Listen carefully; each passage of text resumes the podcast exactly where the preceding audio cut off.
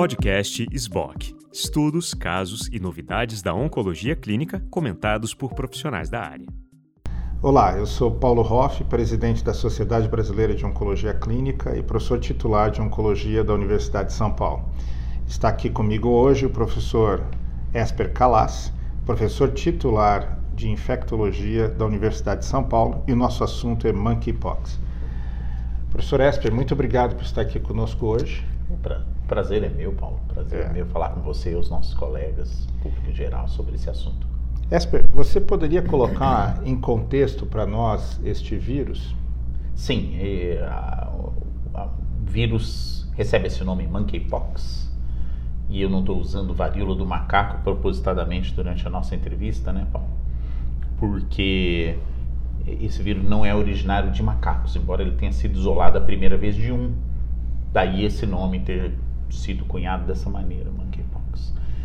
Mas ele acaba sendo transmitido entre animais na savana africana, principalmente um, um, animalzinho que vive entrando e saindo da terra, chamado cão da pradaria, que ocasionalmente entra em contato com povos e, e, e grupos populacionais no centro da África, né, logo ao sul do Saara africano, e causa surtos de transmissão naquela região, mas isso há muitas décadas. E a doença que é caracterizada por ter vesículas pelo corpo, febre, gânglios aumentados, e, uh, que parecem a varíola, mas na verdade ele ganha esse, esse nome pox, porque é a família dos vírus, onde também está o vírus da varíola, uma das grandes é, doenças causadoras de pandemia na, na história da humanidade. Né? Poderia te interromper aqui um pouquinho, Esper, e explorar esse, esse ponto, um pouquinho mais de profundidade, porque é, nós sabemos que, claro, você tem a cowpox, a smallpox, que é a varíola, e agora a monkeypox. E foi um dos grandes feitos da humanidade foi a erradicação da varíola nos anos 70. É, nós sabemos que hoje existem pequenos depósitos do vírus em laboratórios, uh, especialmente laboratórios militares, mas não há casos há mais de 40 anos uh, dessa doença que era horrível, tinha uma alta letalidade. Eu queria que você fizesse um, talvez uma comparação da monkeypox com a smallpox, com a varíola tradicional, e nos dizer se há algum risco da monkeypox começar a se comportar em termos de letalidade como a varíola. A comparação é muito interessante, mas eu começaria dizendo que no caso do vírus da varíola, que é o smallpox, que você bem mencionou, o reservatório é o ser humano. É um vírus que adaptou e ficou circulando entre humanos. Essa é a razão da gente ter conseguido erradicar o vírus da varíola. E graças a uma vacina extremamente eficaz que foi distribuída num programa de vacinação pelo mundo todo e acabou-se que até o comecinho dos anos 80 acabou a, a varíola. No caso da monkeypox, o, o, reservatório não é só humano, então ele existe, esse vírus existe em outros animais. Imaginar que a gente vai conseguir erradicar da mesma forma que a varíola é mais difícil a, a presença do reservatório é o que é um dos pontos principais que denota a nossa capacidade. Por exemplo, a gente nunca vai conseguir erradicar o vírus da febre amarela, porque ele é um vírus de uh, macacos que vivem na selva, então você não consegue. É, então, nesse caso aqui, a gente tem essa distinção. Muito provavelmente a gente pode controlar essa, essa epidemia que está acontecendo com vacinação outra vez, mas não impede de haver outros saltos de vírus monkeypox de, de animais selvagens para humanos, especialmente onde ele já existe em reservatório, como por exemplo esses, esses cães da, da pradaria africanos. Para isso você tem que ter a presença do vírus, o reservatório, mas também um núcleo de pessoas suscetível, né, de, de poder ter pegar, ou seja, pessoas não vacinadas. E nós temos ideia por que, que aconteceu isso agora, Esper? Por que, que houve esse salto do hospedeiro natural para o ser humano depois de tanto tempo? Existem saltos de agentes infecciosos para humanos o tempo todo. E, e, no caso da monkeypox, a gente já detecta a transmissão desse vírus na África desde os anos 70, né? Então há vários, tem pelo menos mil casos por ano acontecendo naquela região durante muitos anos. E, aliás, isso aqui também remete ao fato de que, primeiro, esses saltos vêm acontecendo, como a gente falou, e segundo, que isso tem sido negligenciado durante décadas, porque nunca se achou que pudesse sair de lá. A monkeypox, então, entra na categorização do que a gente fala doença negligenciada por muitos especialistas, porque, como não é uma doença que afeta grandes civilizações é, economicamente privilegiadas, então aí vai se deixando para lá, quer dizer, até que ela invada a festa. ela chega e entra na porta aqui pela porta da, da, da, do, do, mundo que tem mais dinheiro, começa a transformar-se numa num problema.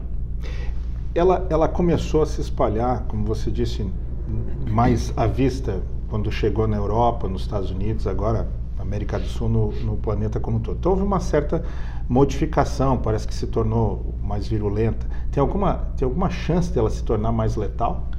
Não, não deu sinais ainda. Então aqui também cabe a pergunta: por que, que ela conseguiu essa capacidade de transmissão?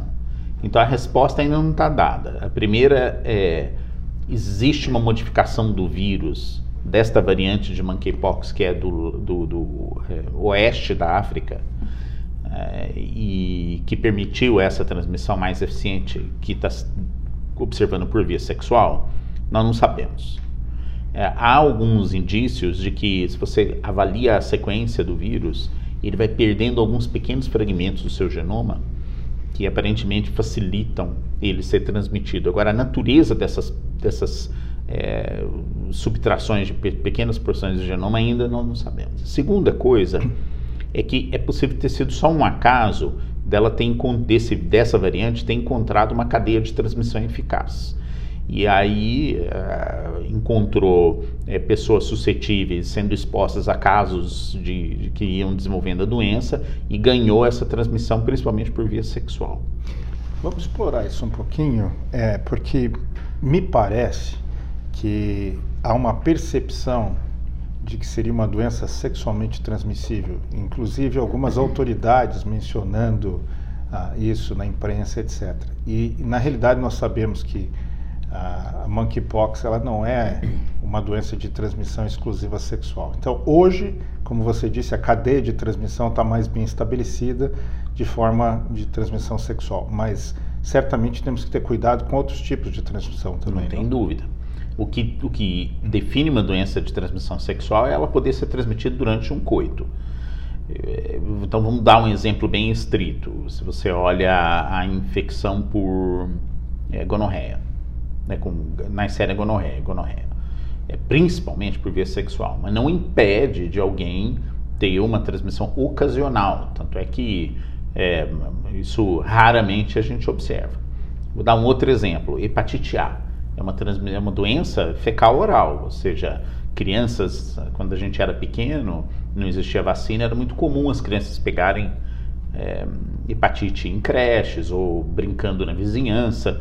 É uma doença fundamentalmente de alimentar, é transmitida principalmente pela água ou alimentos contaminados. Mas em 2018 a gente teve um surto aqui em São Paulo, que veio da Europa, de transmissão de hepatite A para homens que fazem sexo com homens por causa de uma cadeia de transmissão sexual.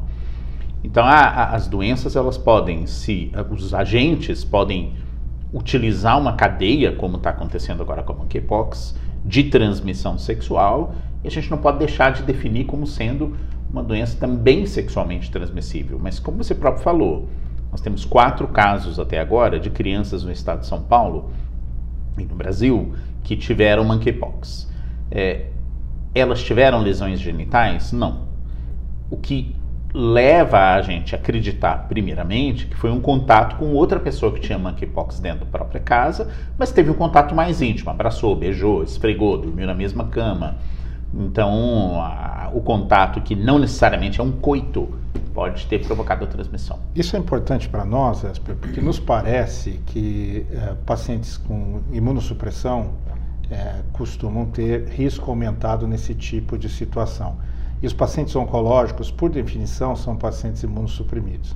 Então, acho que talvez a mensagem seja que, embora hoje a transmissão seja mais sexual, de por, por contato sexual não é exclusiva e o paciente oncológico tem que ficar atento em outros modos de transmissão. Seria isso? Não tem dúvida. Mesmo porque, como é uma, uma, uma, uma epidemia em evolução, a gente está ainda colhendo as informações sobre essas cadeias. É possível que depois a gente tenha uma cadeia de contato pessoa a pessoa em algumas situações especiais? Sim, é possível que isso envolva, encontre pela frente uma pessoa que tem algum, alguma imunodeficiência, é, por exemplo, tratamento de uma doença oncológica, não tem dúvida. E veja, mesmo que isso não aconteça, não é impossível de um paciente que a gente esteja tratando de uma, um linfoma, uma leucemia, um câncer de pâncreas, que está tomando uma quimioterapia, tem uma relação sexual com alguém que tenha monkeypox, sem saber, e pega a doença. Qual vai ser o comportamento? A gente ainda não sabe. Isso é muito importante. Tem algum tratamento para alguém que pegou a doença? Sim.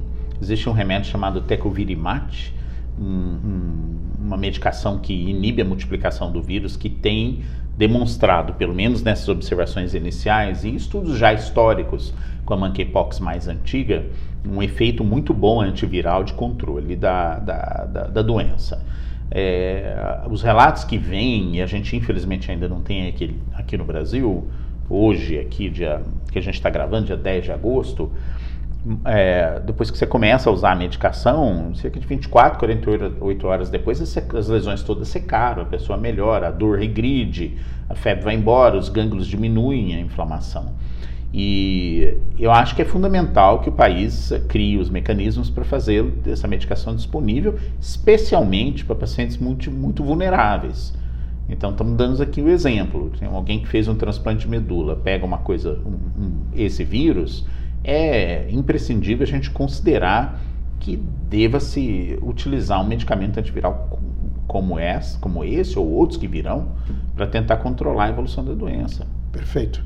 Se o paciente oncológico tiver um familiar que tenha a doença, deve haver um isolamento? Deve haver uma separação? Deve haver isolamento independente de ser uma doença oncológica, porque o que a gente sabe é que, como a transmissão é por superfície de contato íntimo, não dá para não garantir que, se, por exemplo, uma pessoa numa casa tenha doença, lesões no rosto, nas mãos, é, é possível entrar em contato com os outros familiares, então deve ter um distanciamento, um distanciamento de contato principalmente. E essa é recomendação, inclusive, que parte das autoridades de saúde do mundo inteiro, inclusive aqui no Brasil, para manter isolamento, se não for possível, um distanciamento de outro domicílio, no próprio domicílio tem um distanciamento de contato até que todas as lesões sequem. Nós andamos com uma certa experiência em isolamentos é, em casa é. nos últimos anos, né? Que é muito difícil, né? É sempre muito difícil, mas necessário, né? É, Esper, você poderia rapidamente lembrar aos nossos ouvintes quais seriam os sintomas que levariam o indivíduo a suspeitar que ele tem monkeypox e que deva procurar auxílio médico imediatamente? É, o principal é a presença de lesões em forma de vesícula ou aquelas bolinhas. Umas bolinhas com pulso, é, assim. Né? É, ou pode ser até só com água, mas só o que chama água. a atenção é que elas não respeitam uma região específica do corpo, elas podem aparecer em locais diferentes. Geralmente a gente nota um aspecto de uma lesão mais suja do que uma lesão bem clarinha. Né? Então, é, para os médicos que estão escutando, é fácil, dizer, é uma vesícula é, de, de, bordo sujo, com conteúdo poli, polimórfico, mas para quem é, é leigo, assim, as lesões são diferentes às vezes umas das outras. Você não tem um padrão único. Sempre outra... associado à febre ou pode estar. Não, mas a febre é comum nos primeiros dias após o início dos sintomas, junto com também notar alguns gânglios, que são aqueles caroços pelo corpo, que ficam um pouco inflamados e dolorosos. Outra coisa é que algumas dessas vesículas, especialmente a primeira que aparece, é, tende a ser dolorosa, especialmente se ela pega alguma região genital. Então pega o pênis, a vagina, o ânus, aí costuma doer bastante. Alguns na boca, né, que também é uma forma de transmissão por via sexual. E junto com isso alguns sintomas muito inespecíficos, febre pelo febre, é um cansaço, dor de cabeça, aí fica mais difícil de se distinguir entre outras doenças, mas acho que o principal é a presença de vesículas e alguns desses sintomas gerais. Parte da nossa população de risco, é, no nosso caso os pacientes oncológicos, tiveram a vacina 50 anos atrás. Né? O câncer é uma doença que afeta predominantemente pessoas mais idosas e, e, era muito comum no Brasil, era, era, era lei que as pessoas deviam se vacinar até os anos 70. Alguém que foi vacinado 50 anos atrás tem algum grau de proteção ou precisa novamente de uma nova vacina? Como é que você está vendo essa situação? Muito provavelmente tem proteção, embora a gente não consiga mensurar exatamente quanto é essa proteção.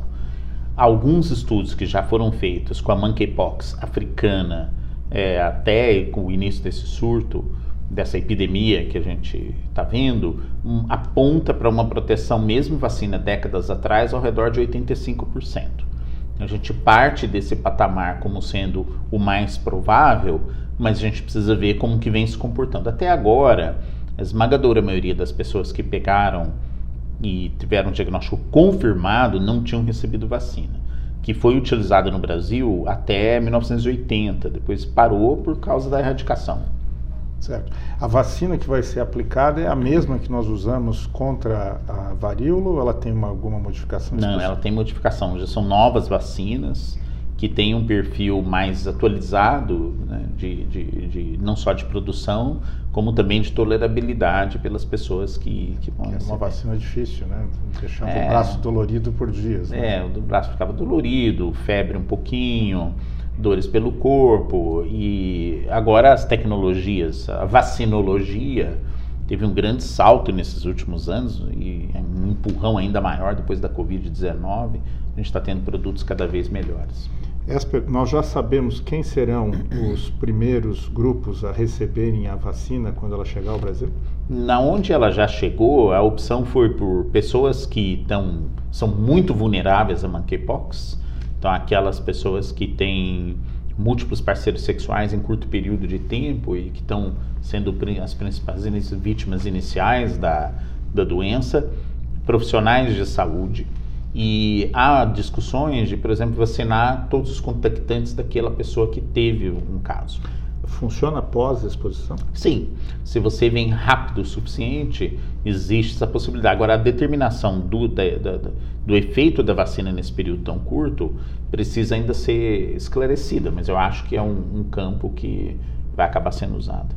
Tem alguma mensagem que você gostaria de passar aos nossos colegas médicos oncologistas ou mesmo pacientes oncológicos que estejam ouvindo esse podcast? Claro, a primeira delas é vamos manter a atenção a esse assunto porque é um assunto dinâmico que vem mudando. Talvez daqui a uma semana apareçam informações muito diferentes ou complementares das que a gente está falando. A segunda coisa é que eu tenho uma preocupação muito grande com a estigmatização de pessoas que têm monkeypox. Então a gente tem que tratar isso como de uma forma bastante cuidadosa para não parecer que é, trate-se de uma doença de um grupo de risco, por exemplo, um termo que a gente tem procurado evitar desde a época da AIDS. E por que, que eu insisto nisso? Porque é, quando a gente fala em grupo de risco, aquele que não se identifica naquele grupo de risco acha que não tem susceptibilidade nenhuma. E isso é um problema, porque ele deixa de fazer um diagnóstico, deixa de fazer um tratamento e finalmente você acaba estigmatizando quem tem, né? Achando que eles é, cometeram erros de comportamento ou erros morais, coisas que tem que ficar longe da prática da nossa profissão. Tá ótimo, eu queria agradecer ao professor Esper Calas por participar hoje desse podcast e a você por nos ter ouvido. Muito obrigado. Prazer, Paulo.